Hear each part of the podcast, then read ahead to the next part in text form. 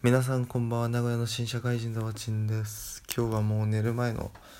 テンションで話していきたいと思います。今日は3月31日学生最後の日ですね。学生の皆さんようこそ社会人へ楽しんでいきましょうということで僕は社会人1年を通して入社して2ヶ月3ヶ月経った時になんか全然利益会社に生み出してないのに給料がもらえることに対してなんかこう疑問というかなんかもらっていいのかなっていうのとともに会社の外出たら何の実力もないから生きていけなくねって思ってちょっと自分の力でお金を稼いでみたいって思うようになったんですよね。社会人の3ヶ月目かな。っていうのを思って全然何もしなくてまあ仕事はしてたんですけど。で去年の12月くらいから YouTube でブログを学び始めてで結構僕仕事であのなんだろうな地域観光みたいなことの情報が入ってくるような仕事をしているのでなんかそれまあ実際現地にも足を運んだりするんですけどなんかそういうことをしている20代って割と少ないんじゃねって思ったのと自分もともと東京出身なんでなんか新鮮な目でこう感想とか感じたことをなんかこう記事に書いたら面白いのかもしれんと思ったので即行動してブログを書きました。でどんなことを書いているかというと、まあ、主に名古屋のグルメ、まあ、自分がいたお店で美味しかったお店だったりとかそれこそ先ほど言った、まあ、地域観光みたいな、まあ、特にその歩い駅から歩いていけるっていうところであの記事を書いているんですけど、まあ、今までは、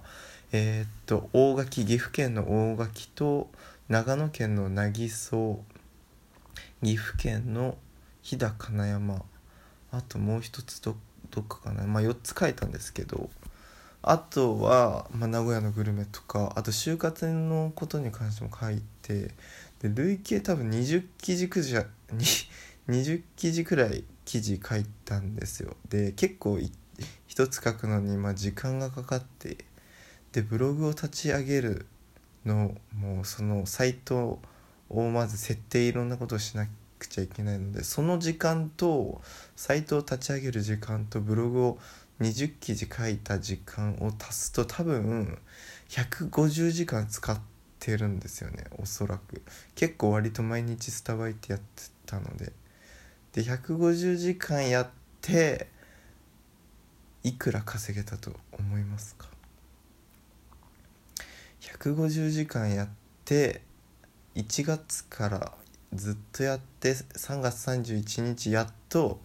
144円です。稼げました。ジュース1本分。3ヶ月で150時間。仕事終わった後とかやって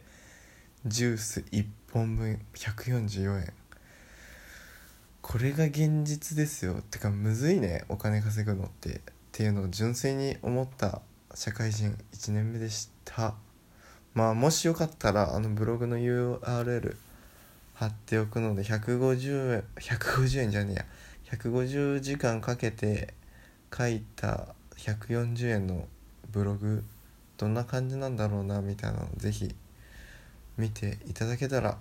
嬉しいです。あとラジオの方もフォローお願いします。Twitter の方に感想とかお便り等もお待ちしているのでぜひぜひよろしくお願いします。それでは本気で寝ます。おやすみなさい。また聞いてください。バイバーイ。